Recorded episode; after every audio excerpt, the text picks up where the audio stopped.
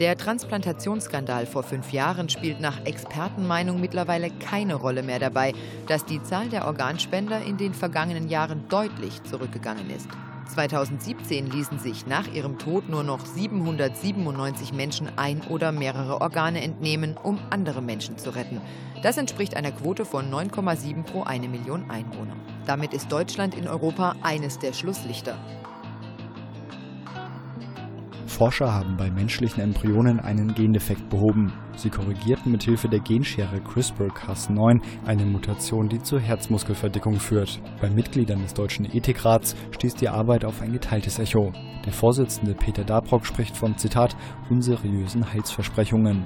Dagegen sagt Medizinethikerin Claudia Wiesemann von der Universitätsmedizin Göttingen, die Studie zeige, dass die Technik unter Umständen praktikabel sein könne. In Deutschland sind solche Versuche verboten.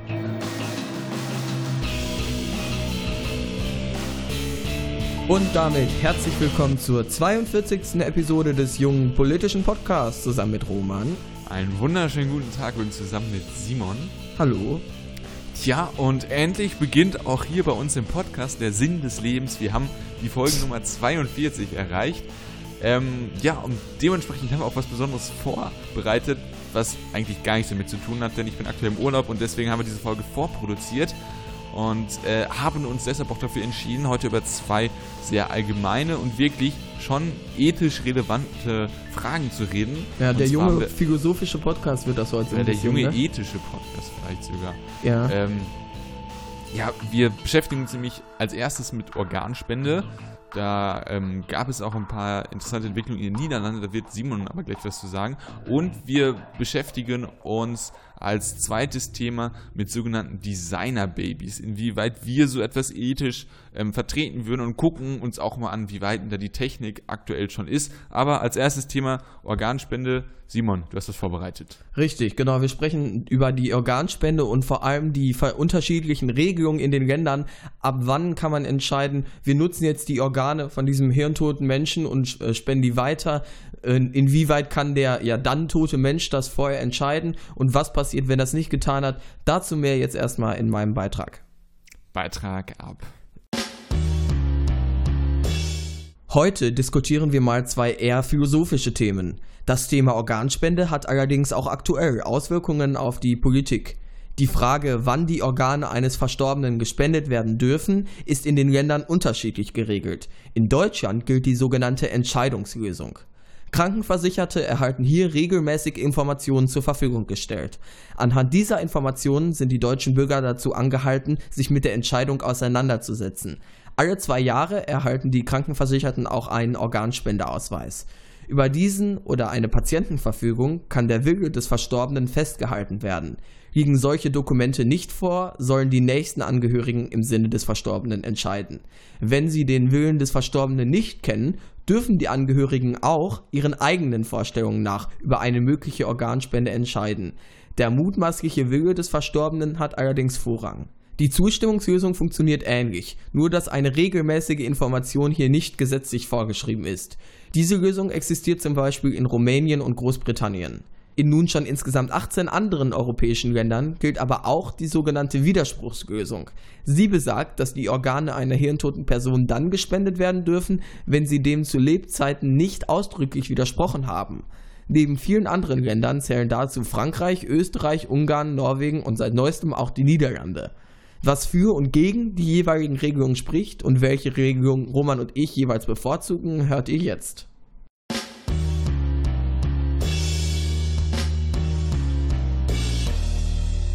Also Roman, nochmal kurz zusammengefasst. Widerspruchslösung gibt es, die Zustimmungslösung und die Entscheidungslösung. Was genau die bedeuten, haben wir ja gerade im Beitrag gehört.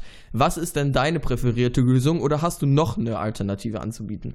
Ähm, ja, also du schmeißt mich da jetzt schon in gewissem Maßen ins kalte Wasser. Korrekt, ja. Aber wir hatten da auch schon mal drüber gesprochen, aber ich glaube nicht in einer Folge. Ähm, ich persönlich muss erstmal sagen, wie, wie wir es hier in Deutschland haben, also die Entscheidungslösung, dass man, äh, dass es viele Anreize gibt, dass man sich mit dieser Thematik mal auseinandersetzen sollte. Das finde ich nicht schlecht, weil ähm, das ist wirklich das Wichtigste, dass sich Leute mit dieser Frage aktiv beschäftigen Ja. Und äh, deswegen ist das auf jeden Fall dieser, dieser, dass man sich damit beschäftigt, das ist wirklich wichtig, weil es betrifft einen selber, wenn man Spender wird. Es kann einen aber auch betreffen, wenn man selber äh, ja mal Empfänger werden will und dann auf ähm, ja, einer Warteliste ist und dann auf ein äh, Organ wartet. Und ich denke, man muss sich muss diese Entscheidung eigentlich schon immer aus dieser Sicht ähm, fällen. Ja, was ist denn, wenn ich mal bedürftig werde? Das heißt, wenn ja, ich mein Transplantationsorgan brauche. Und ähm, deswegen finde ich die, ähm, die Widerspruchslösung eigentlich gar nicht so schlecht. Also, dass man sozusagen, dass man erstmal sagt, yo, alle Leute sind erstmal ab irgendeinem äh, Alter ähm, sind erstmal dazu verpflichtet oder den, die spenden erstmal Organe und man muss äh, ja, Widerspruch einlegen, formalen Widerspruch einlegen, damit das nicht passiert, weil man religiös oder keine Ahnung, warum ja. das nicht machen kann. Und ähm, ich denke, ähm, ich werde jetzt erstmal ein bisschen meinen Monolog weiterführen, weil du mich ja speziell gefragt Nein, hast. Alles gut, ähm, alles gut. Ähm, ich denke, dass ähm, man schon immer dafür, man sollte eine Entscheidung als Staat ähm, danach treffen, dass das Gemeinwohl ja, verbessert wird und mit einer Organspende von einer Person, die klinisch hirntot ist, also tot ist, davon die Organe wegzunehmen und dadurch möglicherweise das Leben einer anderen Person zu retten. Damit macht man kein Leben schlechter und man äh, gestaltet das Leben der Person, die dann ein neues Organ bekommt, ein Vielfaches besser und diese Person wird auch ewig dankbar ja, ja. sein. Deshalb Widerspruchslösung dann. Ja, und deswegen denke ich, Widerspruchslösung ist auf jeden Fall gut, weil es halt äh, eine ja, eine Pareto-effiziente Lösung, würde man in der Wirtschaftswissenschaft sagen, weil es eine Verbesserung ist, ohne dass irgendjemand anders schlechter gestellt wird. Ja. So. Und ähm, da ja. muss ich jetzt, aber darf ich noch mal kurz einen Punkt nennen? Ähm, da muss ich sagen, wenn es denn so ist, wenn es allerdings irgendwelche Skandale gibt, dass da an äh, Organspendenlisten rumgefuscht wird oder dass ja. Leute für zu früh für tot erklärt werden, dann äh, gibt es auf jeden Fall auch Punkte gegen diese. Äh, ja, da würde ich aber dann gleich aber, zukommen erstmal. Ich würde das erstmal jetzt grundsätzlich, grundsätzlich in der Theorie ja. für die Widerspruchslösung, ja. weil es schadet einem nicht, wenn man die Organe spendet, wenn sie einem sowieso Genau, ja. Okay, also soweit erstmal deine Position dazu. Ich würde sagen, genau, zu diesen Sachen ähm, wie Skandale und so, die es darum ja durchaus gab, da sprechen wir auf jeden Fall auch an. Aber ich würde erstmal jetzt grundsätzlich die Positionen klären da. Und ähm, ich verstehe natürlich deinen Gedanken und also wenn ich jetzt meine sozusagen subjektive Meinung ähm, mit reinnehmen würde, ich sehe es auch so, da wir sind beide ja nicht besonders religiöse Menschen, das hatten wir auch in der letzten Folge schon angesprochen. Ähm, und deshalb ist das für mich auch kein großes Problem, Organ zu spenden. Ich sehe das relativ klar, wenn ich tot bin, brauche ich sie nicht mehr. Ich bin tot. Das heißt, ich kann sie natürlich auch äh, problemlos anderen Menschen weitergeben. Deshalb würde ich meine Organe auf jeden Fall spenden und halte das dann natürlich auch in der Hinsicht für sinnvoll. Aber wenn ich jetzt mal so in diese, ja, ich sag mal, gehobenere philosophische Ansicht gehe, so ein bisschen vogelperspektivisch darauf blicke, für mich ist auch wichtig, dass jeder entscheiden kann, was mit seinen Organen passiert. Also ich sage nicht, genau, ich sage nicht nur, weil ich ähm, jetzt Atheist bin und sage, ich glaube nicht, dass es einen Gott gibt. Ich glaube nicht, dass es ein Leben nach dem Tod gibt. Deshalb glaube ich auch nicht, dass ich irgendwie Organe bräuchte oder so.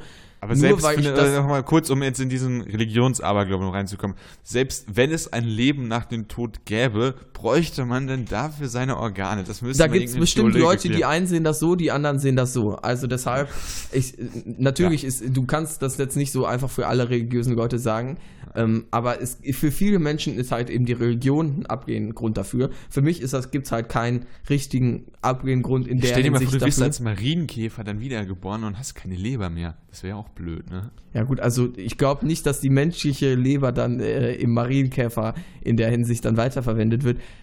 Ich glaube, wir begeben uns jetzt gleich auf das Gebiet, was ich jetzt nur sagen ja. wollte. Ich glaube trotzdem, auch wenn ich all diese Dinge denke, auch wenn ich sage, es macht überhaupt keinen Sinn zu sagen, ich spende meine Organe nicht, ist es für mich trotzdem klar zu sagen, Organe sind eindeutig ja, Besitz des, der Person, die sie einst genutzt hat. Also meine Organe gehören mir, deine Organe gehören dir, da ist nicht dran zu rütteln. Und ich bin auch der Ansicht, dass dieses Recht nicht mit dem Tod verfällt. Also man darf ja auch nicht so einfach, was weiß ich, Leichen schänden oder so. Das halte ich auch für sinnvoll. Du kannst natürlich sagen, gut, was geht das die Leiche an, ob sie geschändet wird. Aber für mich ist das schon, Ja, das hat das was mit menschlicher Würde zu tun, zu sagen, äh, wir behalten die Leiche weiter. Ja, und das, ich meine, da sind ja beide auch noch auf einer Ebene, wo Aber ich da jetzt setzt ja ein zu, ja, Statement bei Leichenschändern, setzt du ein Statement gegen die Person, die da verstorben ist, was du bei Organspende nicht machst. Du setzt eigentlich sogar noch ein Zeichen für diese Person, Ja. weil sie so altruistisch ist und äh, einem anderen Menschen geholfen hat. Ja, was weiß ich, dann, es gibt, vielleicht gibt es ja auch Leute, die einfach aus Spaß mal eine Leiche stellen wollen, gar kein Zeichen setzen wollen. Ist ja auch egal. Ich, was ich jetzt, um jetzt einfach nur zum Punkt zu kommen, ähm, ich glaube eben deshalb, dass jeder entscheiden sollte, äh, ganz klar die Entscheidung darüber treffen sollte, ob seine Organe gespendet werden dürfen oder nicht. Und ich glaube, dass wir mit der Widerspruchslösung das Problem haben, dass viele Leute über diese Situation gar nicht informiert sind. Also wir sind, glaube ich, so ein bisschen in so einer Blase, dass wir sagen, gut, jeder wird sich dann schon irgendwie mal damit auseinandergesetzt haben. Ich glaube, es gibt sehr viele Menschen, die das, den Begriff Organspende in ihrem Leben noch nicht mal gehört haben und sich noch nicht mal im Ansatz irgendwie damit ordentlich befasst haben. Und vielleicht, wenn die sich damit befassen würden, würden sie sagen, gut, eigentlich möchte ich aber gar nicht, dass meine Organe gespendet werden. Oder anders gesehen, Menschen, die möchten, äh, können sich gar nicht vorstellen, dass es sowas überhaupt gibt und kämen deshalb nie auf die Idee, dass das ihnen passieren könnte, aber wollen eben nicht, dass ihre Organe gespendet werden. Und die, die Menschen, das sind dann uninformierte Menschen und bei der Widerspruchslösung wird dann, passiert dann das, dass uninformierte Menschen eventuell diesem Gesetz ausgeliefert werden und dagegen ihren Willen gehandelt wird. Und deshalb finde ich die Entscheidungslösung grundsätzlich richtig. Ich muss sagen, ich nehme das in Deutschland noch gar nicht so richtig wahr, dass das hier so besonders ist und dass man das immer mitgeteilt bekommt, jedes Mal und immer so darauf hingewiesen wird. Ich finde, man könnte das nochmal verstärken, man könnte das nochmal bilden, nochmal in den Schulen, was weiß ich, nochmal intensiver ansprechen. Ich bin dafür, dass möglichst viele Organe gespendet werden, aber eben nicht gegen den Willen anderer Leute. So, das war jetzt mein Monolog. Ja, also ich habe, als ich 16 ge- ähm, geworden bin und ab da darf man das dann auch entscheiden, äh, hatte ich einen Organspendeausweis in der Post und habe den auch sofort positiv ausgefüllt. Und ähm, ja, also ich verstehe natürlich deinen Punkt und äh, dass einem das auch irgendwie Eigentum von einem selber ist, da ist natürlich auch was dran. Ähm, aber der Fall, dass jemand keine Ahnung davon hat, was Organspende ist und wie das einem passiert, also dieser Grad von Uninformiertheit, als erstes, als dass sich das, also dass man sich, es gibt aktuell viele Leute, die sich nicht mit dem Thema Organspende beschäftigen und Ja. man muss da viel, viel, viel mehr Aufklärungsarbeit leisten. Aber dass jemand noch gar nichts von Organspende gehört hat, also das kommt ja selbst in irgendwelchen Filmen drin vor, dass Steve Jobs zum Beispiel, auch ein relativ populärer äh, Person, hat auch auf ein Organ gewartet. Also das ist eigentlich schon so gegenwärtig, dass man da schon viel falsch machen muss, um noch gar nichts davon gehört zu aber haben. selbst wenn der Aufwand allein, ich glaube, es gibt viele Leute, die sagen, ich möchte nicht, dass meine Organe gespendet werden, aber wenn sie dann sehen, oh, da müsste ich jetzt irgendwelche Anträge ausfüllen, da habe ich dann auch keinen Bock drauf. Ich Ja, finde dann, dann, haben, dann haben sie es, also dann haben sie auf jeden Fall, also wenn sie zu faul sind, die paar Formulare, dann ist es ja wirklich, dann haben sie ihr Recht da verwirrt, nee, finde ich persönlich. nee, auf keinen Fall. Also ich, ich verstehe diesen Instinkt, dass man sagt, selbst schuld, aber eigentlich nicht. Ich finde, wenn wir die Möglichkeit haben, dann, also wir müssen immer in einer Gesellschaft auch mit solchen Menschen rechnen, die einfach dann faul sind, aber die haben dann ja nicht das Recht darauf verwirkt, zu entscheiden, was über ihre Organe passiert, nur weil sie zu faul sind, so einen offiziellen Antrag zu stellen. Ich meine, sie können ja dann nichts dafür, dass man so einen Antrag stellen muss. Und ich meine, warum sollten sie dann ihr Recht darauf verwirken, dass ihre Organe, äh, ähm, ihre Organe ihnen gehören, sozusagen? Also, ich muss jetzt wirklich, also ich fäll mein Urteil wirklich komplett aus Effizienzgründen. Also, Ja, aber wenn ich mir ist ja das vorstelle, dass ich auf ein Organ angewiesen bin, wenn ich mir vorstelle, dass irgendein Verwandter von mir, irgendjemand, der mal nachsteht, irgendein Mensch auf Organe angewiesen ist und einfach eine Person zu faul ist, sich mit Organspenden anzu, zu beschäftigen, denke ich mir wirklich, sorry, aber dann hast du das Recht wirklich verwirkt, weil man hat ja in diesem Fall der Widerspruchsbeziehung hat man das effektive Recht zu widersprechen. Das heißt, es wird nichts gegen den eigenen Willen gemacht und da sind mir die Leute, die auf ein Organ warten, wirklich wichtiger als irgendwelche Gründe, warum man es nicht will und dann zu faul ist, da was zu machen. Also das ist Ja, wirklich jetzt mein aber Urteil. das, also, da, nee, weil ich finde, bei dem einen, also du wirst ja aktiv, also du nimmst ihm ja aktiv die Organe weg. Und das ist für mich ein Schritt, den kannst du nur machen, wenn du auch ganz sicher sein kannst, dass er das nicht möchte. Also jemand zu sagen, also natürlich kann man sagen, ja, ist doch alles scheißegal, dann geht's eh nichts mehr an, aber das ist ja nicht die Meinung von uns beiden, das haben wir schon geklärt und du nimmst ja, ihm ja aktiv seine Organe weg und für diesen aktiven Schritt brauchst du, musst du auch sicher sein, meiner Ansicht nach, dass das sein Wille ist. Ja, okay, dann machen wir es anders. Es gibt, äh, jedes Jahr bekommt man einen Brief per Einschreiben, wo man einem das genau mitgeteilt wird und äh, da dieses Geld, dass man diese blöden Briefe da jährlich per Einschreiben verschickt, ist mir wirklich so viel weniger. Das soll man von Steuergeldern machen über irgendwelche guten Spendenaktionen. Das ist mir wirklich wert, wenn dadurch auch eine, eine Person mehr ein Organ transplantiert bekommt. Und ja. das wird das Leben von den Leuten, die das dann bekommen, wirklich wichtiger als irgendwelche Leute, die zu faul sind, irgendwelche Formulare auszufüllen.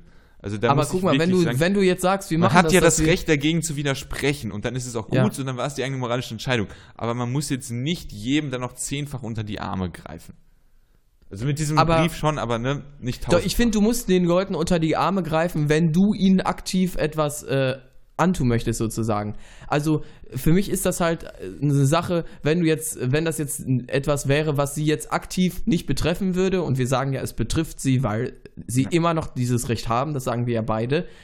Ähm, wenn du dann sozusagen etwas tust, was sie aktiv betrifft, dann musst du ihnen auch ganz klar dabei unter die Arme greifen, weil ich kann ja nicht sagen, ich. Aber wenn ich jetzt als Staat sage, ich diesen Brief per Einschreiben bekommen. Ja, aber wenn ich jetzt als Staat sage, ich lege diese Lösung fest, ich mache jetzt so eine Regelung, dann ähm, muss dann muss ich ja auch dafür sorgen, dass also dann dann bin ich ja der, der sozusagen diese Regelung einführt und dann muss ich auch da, äh, dann ist das äh, also dann ist das, wie habe ich denn dann das Recht äh, aufgrund, weil der Staat, es ist ja nicht, wie soll ich, warte, wie soll ich das erklären? Der, ja, also ich, die Tote, also ich denke, man hat aber Person, schon gut stirbt, ja, was unsere Meinungen kurz, sind. Die Person, die stirbt, ist ja nicht die, die auch diesem Gesetz zugestimmt hat. Weißt du, was ich meine? Also wenn jede sterbende Person in Kenntnis wäre von dieser Widerspruchslösung und sagt, ich finde die Widerspruchslösung gut. Also wenn jede, jeder Bürger sagt, ich finde die Widerspruchslösung gut, dann stimme ich dir zu, weil dann haben wir ja diese allgemeine Basis der Wenn jeder für die Widerspruchslösung wäre, dann bräuchte man eine Widerspruchslösung nicht. Weil Nein, dann alle aber dann wäre sie, dann wäre sie, finde ich, könnte man sie auch vertreten. Wenn jeder, also wenn gesagt wird, ich, wenn ein Mensch sagt, ich stimme der Widerspruchslösung zu, dann kann ich auch die Widerspruchslösung auf ihn anwenden. Aber in, wenn die Menschen der Widerspruchslösung teilweise vielleicht widersprechen und dann zu faul sind, dann muss ich sagen, gut, aber ist es, ich kann ihnen trotzdem nicht aktiv das wegnehmen, weil wir waren nicht auf einer Ebene. Wir waren nicht beide bei der, äh, für dieses gleiche Gesetz. Verstehst du, was ich meine? Ja, aber wie gesagt, also mir ist da wirklich, wirklich dieses eine gerettete Menschenleben wichtiger. Und ich denke, es ist jetzt auch klar rausgekommen, dass wir unterschiedliche Meinungen haben. Und ähm, das kann man ja auch einfach mal so feststellen, ne? Ja, ich, also wie gesagt, nochmal, ich möchte auf jeden Fall Entscheidungs, äh, ich finde die Entscheidungslösung, ähm, also beziehungsweise die Zustimmungslösung mit ganz, ganz viel Information richtig gut. Ich finde, wir müssen, müssen uns ganz sicher darum kümmern, dass jeder davon mitbekommt dass jeder in der Schule das einmal mitbekommt und dass dann eben die Leute vielleicht sogar in der Schule noch so einen ähm, Ausweis ausfüllen können sozusagen, weil die dann zu Hause vielleicht wieder zu faul werden, dass sie dann in der Schule bereits äh, diesen Ausweis dann ausfüllen oder mit ihren Eltern das ganz sicher dann irgendwie zu Hause als Hausaufgabe bekommen, keine Ahnung, dass das auf jeden Fall gemacht wird, damit möglichst viele Menschenleben gerettet werden. Aber zu sagen, man muss dagegen sprechen und dann in Kauf zu nehmen, dass es Leute gibt, die A zu faul sind oder B davon gar nichts mitbekommen, das finde ich ist halt dann, dann kannst du es nicht mehr vertreten, moralisch. Ja, ich denke da wie gesagt an äh, das zwölfjährige Mädchen, was eine Leber braucht. Und ähm, das emotionale. Ja, das ist mir dann wichtiger. Aber die beiden Meinungen können wir auch einfach mal so stehen lassen und ja. äh, zum nächsten Thema kommen. Warte, ne? nee, wir wollten kurz noch besprechen, wie das dann ist. Ähm, was das Problem bei Organspende ist, dass da auch teilweise diese Missbrauchsfälle so, genau. auftreten. Genau. Also, also, die Missbrauchsfälle, die ich jetzt konkret äh, ansprechen wollte, und ich habe da auch noch einen Link. Da muss ich jetzt mal kurz ein bisschen was Zeit rauszögern.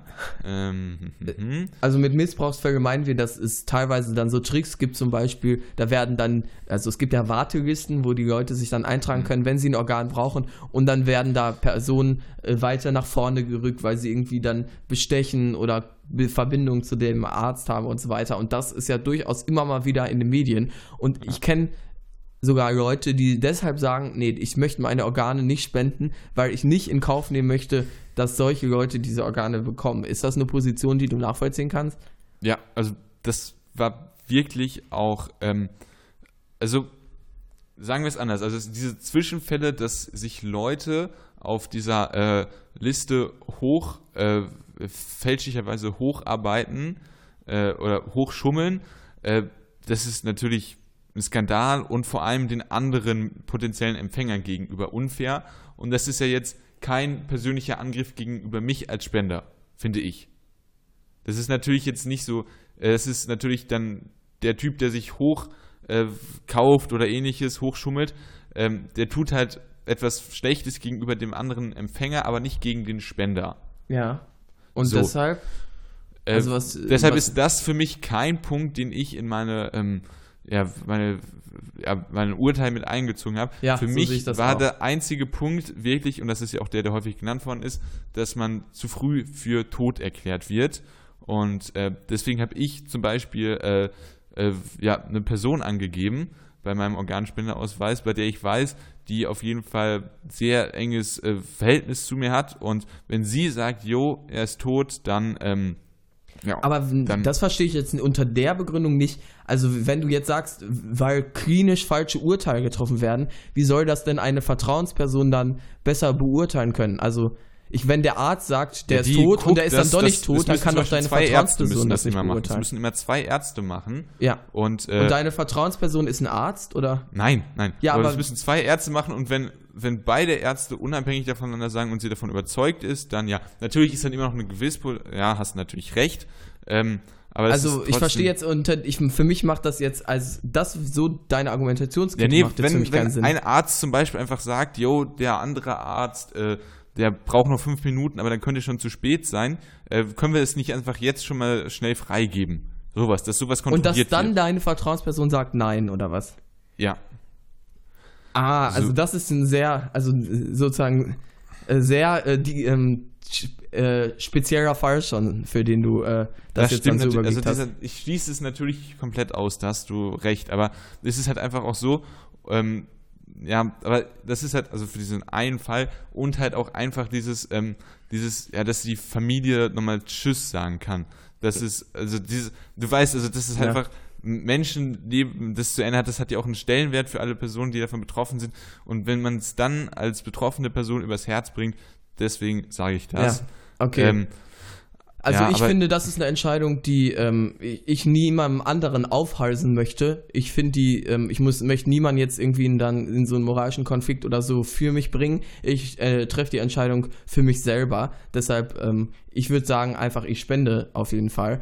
Äh, und ich würde das jetzt nicht an irgendeine Vertrauensperson weitergeben, die das dann ja wahrscheinlich eh nicht besser beurteilen kann als ein Arzt. Deshalb ist für mich, mhm. ähm, würde ich einfach ganz klar sagen, ich spende meine Organe, auch selbst vor dem Hintergrund solcher Skandale, ähm, mhm. weil natürlich ist das alles unschön ähm, und sollte so nicht passieren und sind auch, das sind auch Skandale, aber selbst wenn du dann sozusagen einem betrügerischen Menschen das Leben rettest, hast du immer noch einem Menschen das Leben gerettet. Ja, das stimmt, ja. Ähm, ja, das meinte ich auch, aber also ich überlege jetzt wirklich auch nochmal persönlich, wie ich das mit meinem Organspendeausweis handhabe, aber das war so mein grundlegendes äh, ja, Problem. Was ich jetzt aber auch nochmal die Skandale konkret, es gab in einem Uniklinikum, in der Uniklinik Göttingen und in der Uniklinik Hamburg gab es konkrete Fälle, wo sich Patienten hochgemogelt haben auf der Liste. Ja. ja. Das ist natürlich dann schade, aber auch irgendwie, ganz ehrlich, da geht es um Leben und Tod sozusagen, ja. ne? Also weiß zum Beispiel Steve Jobs, ähm, der hat auch einen Organ gebraucht und ähm, US-Recht ist natürlich was anderes. Ähm, und Steve Jobs hätte wirklich die finanziellen Möglichkeiten gehabt, äh, über Mittel und Wege dafür zu sorgen, dass ähm, er da eine einen ähm, ja, Organ Sonderbehandlung von, bekommt. Ja, nee, dass er einfach ein Organ bekommt von einer Person, die man nicht vermisst und die dann deswegen. Ähm, ja, ich weiß, was du meinst, ja, aber. Ähm, ja. Aber er hat es halt, zumindest wie es in der Autobiografie stand, nicht gemacht und, äh, hat, und ähm, er, er gibt auf einmal zu in der Autobiografie so aus dem Nichts. Ja, und äh, in den USA ist es zum Beispiel so, er hat sich wirklich erkundigt, was darf ich legal am meisten machen und er, man darf sich in zwei Staaten auf die Liste setzen, das hat er auch gemacht und hat alle legalen Möglichkeiten ausgeschöpft und äh, ja, deswegen ist das halt, ne, das ist wirklich, und wenn sich da jemand dann illegal hochschummelt, das ist wirklich dann, äh, das ist wirklich schlimm. Also. Ja, ja, ja ist es natürlich, aber ganz ehrlich, wenn es um Leben und Tod geht, dann würde ich den ja, Menschen jetzt auch nicht auf ihren Tod was vorwerfen, sozusagen. Ja. Es ist natürlich schlimm und moralisch verwerflich, aber ich, ja. es ist jetzt nicht so, dass ich sagen würde, also das kann ich ja überhaupt nicht nachvollziehen. Weißt du, was ich meine? Nicht, dass ich jetzt aber dann dafür mhm. aufrufen möchte, dazu aufrufen möchte, natürlich. Genau. Ähm, ja, aber das war es dann so. Also es ist da wirklich diese zwei äh, Probleme, äh, Felder für Skandale gibt. Einmal auf der Empfängerseite, dass sich da jemand hochmogelt und dass man zu früh für klinisch tot erklärt wird, obwohl das auch relativ unwahrscheinlich ist, weil es zwei Ärzte machen. Und äh, ich habe zumindest in dem Beitrag, den ich mir durchgelesen habe, kein konkretes Beispiel, äh, wurde ja. genannt, wo das passiert ist. Ähm, also ich, ich glaube jetzt, also die andere Variante ist auf jeden Fall die äh, wahrscheinlichere. Wir packen euch auf jeden Fall den Link zu einem Organspendeausweis, wo ihr euch den runterladen könnt, ja. in die Podcast-Beschreibung. Das heißt, wenn ihr da noch keinen habt, klickt einfach mal auf den Link, da könnt ihr euch den äh, runterladen, ausdrucken. Das ist alles relativ einfach und vielleicht rettet ihr einer Person ja das Leben. Ja.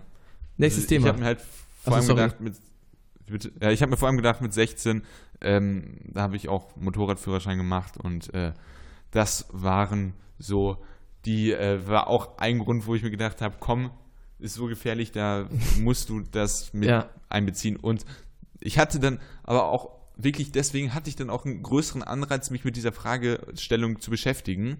Und äh, ja, ja. stehe auch immer noch voll hinter meiner Entscheidung. Aber jetzt kommen wir zum zweiten Thema, wo ich ja schon in deine Übermoderation dann äh, reingegrätscht habe. Wir sprechen nämlich über äh, ja, Genverbesserung von Embryos, die möglicherweise zu einem Designer-Baby führen. Und äh, ja. ja. ich habe die wichtigsten Informationen oder die vielleicht auch relevantesten Fragen in einem kleinen Beitrag zusammengefasst. Chinesische Forscher haben es durch eine Genveränderung geschafft, Embryos gegen HIV resistent zu machen. Schlagzeilen wie solche erinnern uns immer wieder daran, wie weit die Medizin und die Technik schon fortgeschritten sind und dass sogenannte Designer-Babys, also genoptimierte Kinder, gar nicht mehr so realitätsfern sind. Solche Entwicklungen bieten unfassbare Möglichkeiten, allerdings ist es auch zwingend notwendig, dass wir, also die gesamte Menschheit, eine Diskussion über die genetische Optimierung von Kindern führen. Ist eine Zukunft, in der sich Leute mit dem nötigen Kleingeld ihr genoptimiertes Designer-Baby züchten lassen können, wirklich so erstrebenswert? Wo ist die Grenze? Bei der Immunisierung von Embryos gegen Erbkrankheiten, bei einer genetischen Optimierung, die zu einer Resistenz gegen alle möglichen Krankheiten führt, bei der Verbesserung von speziellen Fähigkeiten, bei der Verbesserung des allgemeinen Leistungsvermögens, bei der Optimierung des Aussehens. Simon und ich werden im Folgenden versuchen, Antworten auf diese zugegebenermaßen sehr schwierigen Fragen zu finden.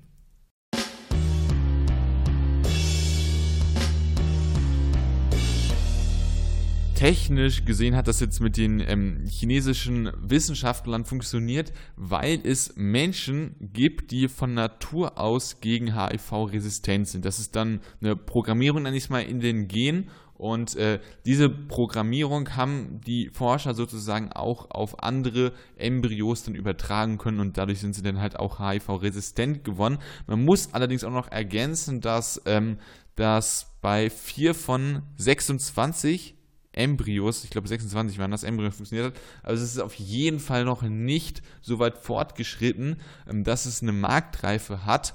Aber einfach, dass es funktioniert hat und dass es diese Möglichkeiten schon gibt, ist ähm, Grund genug, um über diese Thematik zu reden, ja. denke ich.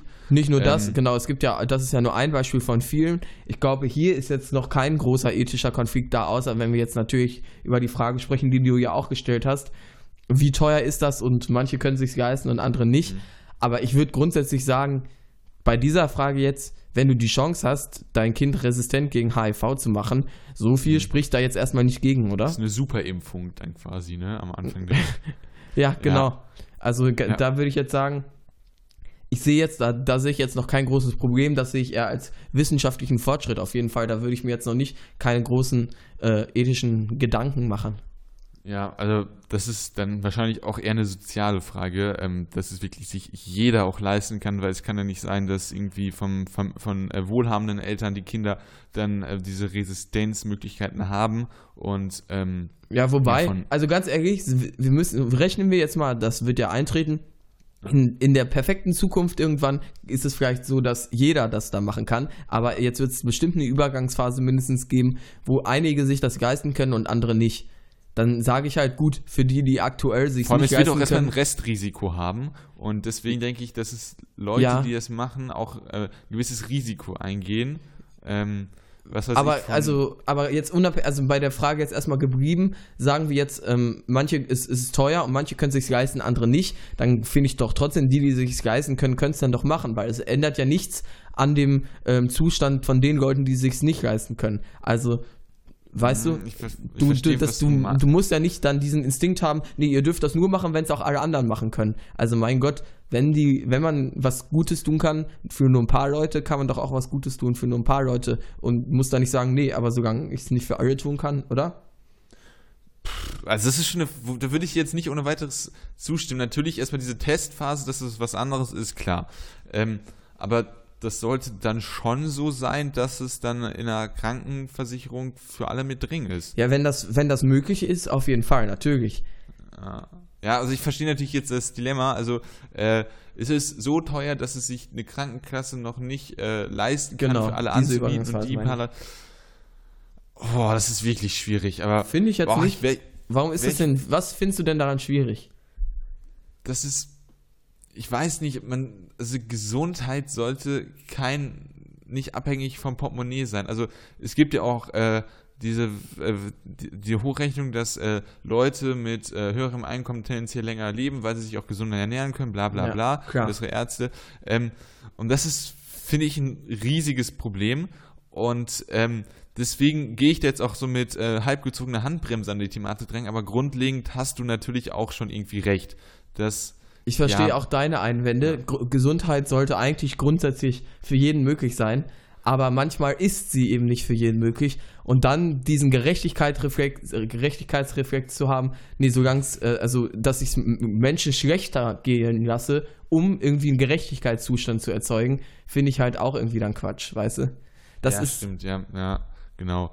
Ja, ähm, aber das ist dann vielleicht schon mal so als erster eigentlich ganz kleine ethische Frage. Ja, das genau, das ähm, jetzt, jetzt gehen wir erst richtig in die Thematik sozusagen, ne? Ja, ja weil ähm, es gibt ja auch schon äh, viele Fantasy, nicht Fantasy, aber so Science Fiction äh, Werke, also mir fällt jetzt spontan ein Quality Land von Marco Wickling, habe ich glaube ich schon mal genannt. Da ist es auch möglich, dass man sich, dass man die Kinder äh, genetisch optimieren kann. Und äh, da ist dann wirklich die Frage, wo macht man die Grenze? Ist die Grenze bei der kompletten Gesundheit, dass man die Gesundheit so gut wie möglich gestaltet, kann man Fähigkeiten verbessern, kann man vielleicht die ganze, das ganze Leistungsvermögen verbessern, Aussehen, dass das Kind, was weiß ich, äh, sonst hätte es ähm, eine mega Nase gehabt und das wollen die Eltern nicht.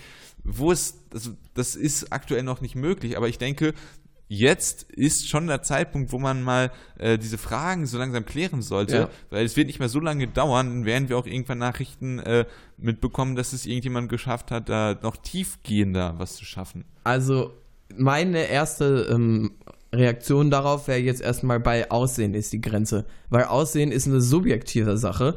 Also natürlich kann, gibt es Menschen, wo ein Großteil der Menschen eher sagt, ich finde die schön und Menschen, wo ein Großteil der äh, Menschen eher sagt, die finden das jetzt eher nicht so schön sozusagen. Aber jetzt im Speziellen, was weiß ich, blonde Haare oder braune Haare, bla bla bla. Weil sozusagen die Eltern dann sozusagen für sein Kind entscheiden würden, wie es denn dann so aussehen Genau, das ist hat. eben das Problem. Äh, ob jetzt blond oder braun eine Haare gut ja. aussehen, ist eine rein subjektive Sache. Und das ist, Aber wenn wie das. Ist es denn mit einem riesigen Leberfleck im Gesicht? Das ist auch eine, also das ist für mich auch, das Aussehen ist für mich, da kannst du nicht irgendwo eine Grenze ziehen und sagen, ab hier wird es objektiv ganz klar, ähm, weißt du? Also erst mhm. wenn es Behinderungen sind sozusagen, die dafür, die irgendwie dann dich auch vielleicht verunstalten. Also das heißt, du findest äh, Menschen beispielsweise, die wie heißt das mit dem Down-Syndrom? Äh, die sehen ja alle recht ähnlich aus. Findest ja. du sozusagen, weil die eine Behinderung haben, sind die nicht schön, aber irgendjemand komplett gesundes, wo man wirklich sagt, ah, das ist nicht so attraktiv, die ist dann für dich, kann man nicht sagen, dass es nicht schön ist. Down-Syndrom ist für ein, ein, schlechtes Beispiel, weil das, äh, der viel schlimmere Aspekt da ist ähm, die geistige Beeinträchtigung. Ja, klar, aber es, wir sind ja gerade beim Aussehenspunkt. Also ja, ich, aber ich, Menschen ich bin ja auch eher auf deiner Seite, aber ich möchte damit alle Grenzen okay. ausführen. Ja, klar. Also um es kurz zu erklären, beim äh, wenn wir jetzt bei Down-Syndrom, wenn das nur das Aussehen verändern würde, finde ich, ist Down-Syndrom noch kein Wert, also dann wäre das noch kein Kriterium. Weil das ist auch noch, finde ich, zu, da kannst du auch noch nicht objektiv sagen, das sieht hässlich aus oder so. Das geht auf keinen Fall, finde ich. Kleinwüchsigkeit. Also ganz ehrlich, ich mache mal jetzt ein Statement. Beim Aussehen generell Nein, also Kleinwüchsigkeit hat ja, ist auch wieder ein schlechtes Beispiel, weil die bringt auch wieder andere Nachteile mit sich. Ähm, ja. Aber also ja. ich würde sagen, Aussehen ist an sich eine subjektive Sache. Da wird jetzt vielleicht irgendein Biologe sagen, ja, man kann aber schon sagen, dass es, dass Menschen auch bestimmte Sachen eher schön finden. Aber an sich ist Aussehen eine subjektive Sache und subjektive ja. Also Sachen also kann man nicht dann bestimmen, weil was weiß ich, woher soll ich wissen, ob mein Kind später blonde oder braune Haare haben möchte. Ja, also man kann ähm, natürlich Aussehen ist eine subjektive Sache. Leute finden andere Sachen attraktiv, aber man kann schon ein Aussehen ermitteln, was gesellschaftlich am akzeptiertesten ist. Ja, ne? genau, das meine ich. Und aber das ist ja trotzdem alle, subjektiv. Und wenn alle Leute denn dieses Aussehen hätten, dann würde ja was vom menschlichen Charakter, finde ich, verloren gehen, weil äh, Aussehen hat ja auch etwas Einzigartiges und das äh, bestimmt ja auch äh, die, die Eigenschaften einer Person. Das ist ja wirklich ein einen, einen, etwas, was einen Menschen einzigartig macht. Und wenn alle perfekt gleich super gut aussehen, dann macht das einen nicht einzigartig. Die ja. einen haben, was weiß ich, irgendeine Narbe, die manche wunderschön und unwiderstehlich finden und andere ähm, stößt das eher ab, aber das ist dieses Einzigartige. Und das ist, denke ich, auch etwas, weil Menschen, die le sind Lebenswesen, die einzigartig sind und deswegen ist beim Aussehen da auf jeden Fall definitiv die Grenze. Aber gut, das Einzigartig Einzigartigkeitsargument, das kannst du ja immer benutzen. Das wäre mir jetzt egal. Also selbst, also ich kann natürlich sagen, ich finde es schöner, wenn Menschen einzigartig sind. Aber wenn jemand sagt, ich würde gerne generisch aussehen, ich wäre gerne Max Mustermann sozusagen, dann ist das auch sein Recht, Max Mustermann dann zu sein. Aber das kann man eben halt vorher nicht wissen. Also ich finde, du hast das mhm. Recht, als Mensch an dir selber Schönheitsoperationen vorzunehmen, weil du dann sagen kannst, ja, ich hätte gerne kleinere Nase. Aber jemand anders kann das nicht für dich entscheiden. Mhm. Und deshalb finde ich vor der Geburt sozusagen das schon bestimmen zu können, ist beim Aussehen für mich auf jeden Fall eine Grenze. Was ethisch viel schwieriger ist, finde ich, ist, wenn wir Aber uns im Bereich... ein anderer Punkt, Hautfarbe. Hä? Hautfarbe. Ja gut, auch das ist subjektiv natürlich. Ja, das hat ja aber dann nicht nur ästhetische äh, also wenn man die Gesellschaft dann weiter so hoch projiziert, hat es ja nicht nur äh, ästhetische, sondern halt auch äh, Punkte, dass es ist ja ah, dass, dass du theoretisch diskriminiert werden könntest oder was? Ja. Ja, nein, aber das ist, das ist ja sozusagen das Problem der Menschen, die, die diskriminieren. Also dann solltest du, du solltest da nicht die schwarze Hautfarbe abschaffen, sondern Diskriminierung abschaffen, weißt du? Ja. Also das ist. Ja, ich, ich, ich wollte einfach Schritt. nur die Punkte nennen, also ja, wo man sozusagen über Aussehen noch hinausgeht, aber ich bin ja grundsätzlich auch bei dir, ja. Okay, was ähm. ich viel äh, interessanter finde, ist, wenn wir jetzt in so Sachen gehen wie theoretisch, man kann Intelligenz boosten. Ähm, mhm. Das ist da, also ich habe ja gesagt, beim Aussehen, das ist für mich da sollte man das nicht vornehmen. Aber Intelligenz, also äh, Intelligenz ist, manche definieren das so, manche so. Ich spreche jetzt sozusagen über den IQ sozusagen. Wenn man den IQ erhöhen könnte, würdest du sagen, das sollte man zulassen oder hat jeder Mensch das Recht darauf zu sagen, ich hätte gerne aber niedrigeren IQ? Also, Simon und ich haben auch schon mal ganz kurz vor der Folge drüber angefangen zu sprechen und ich weiß auch, dass du eher dafür bist, dass man das machen kann, ne? Ja, ähm, vielleicht. Ich weiß es auch noch nicht so genau. Deshalb habe ich dich jetzt mal anfangen lassen. Ja, weil das ist jetzt wirklich so ein Punkt, äh, Leistungsvermögen. Ähm, das oh, macht, ich bin wirklich am überlegen, weil ähm, Leistungsvermögen, natürlich ist es ähm, so, dass man, wenn man beim Computer mehr RAM einbaut und der dadurch mehr Leistungsvermögen hat, ne? Ja. Das heißt ja nicht, dass man dann automatisch das komplett nutzen muss und ähm, dass es was Schlechtes ist und wenn man bei Menschen das Leistungsvermögen erhöht, dass der Mensch die Möglichkeit hat, mehr zu begreifen, ist natürlich auch erstmal etwas Positives. Nicht zwingend, ähm, deshalb, ich bin nicht mehr aber, auch so unsicher. Also es gibt ja manche Menschen, die sagen sozusagen, ah, ich wäre gern, also das ist auch so ein Spruch, aber vielleicht trifft das ja dann wirklich zu, ich wäre gern dumm, dann würde ich nicht sehen, wie schlimm, was weiß ich, die Welt ist oder so. Oder man ja. sagt ja, Kinder ähm, also jetzt begebe ich mich auf naturwissenschaftliches Terrain, wo ich nicht so viel Ahnung habe. Mhm. Aber ich denke mal, Kinder haben natürlich noch nicht so ausgebautes Gehirn und sind deshalb dann objektiv ja, die, ja, weniger klug als Erwachsene. Und die, also dieser Intelligenzgrad ist ja vielleicht durchaus auch erstrebenswert von einem Kind, weißt du, für manche. Die halt mhm. halt sagen, ich würde gern alles so wie ein Kind so fröhlich wahrnehmen und mich gar nicht mit den Sorgen der Welt befassen müssen. Ja, das kann ja vielleicht auch. Ich weiß gar nicht, ob das das, ob das wirklich so sehr auf Intelligenz zurückzuführen ist oder ob das einfach, dass man die ganzen äh, sozialen Konventionen einfach noch nicht kennt. Ich, also ganz ehrlich, ich, ich glaube, ein Fünfjähriges hat noch kein so weit entwickeltes Gehirn wie wir beide. Ja, das, das stimmt natürlich auch, ja klar. Ähm, ja, hast du auf jeden Fall auch einen Punkt.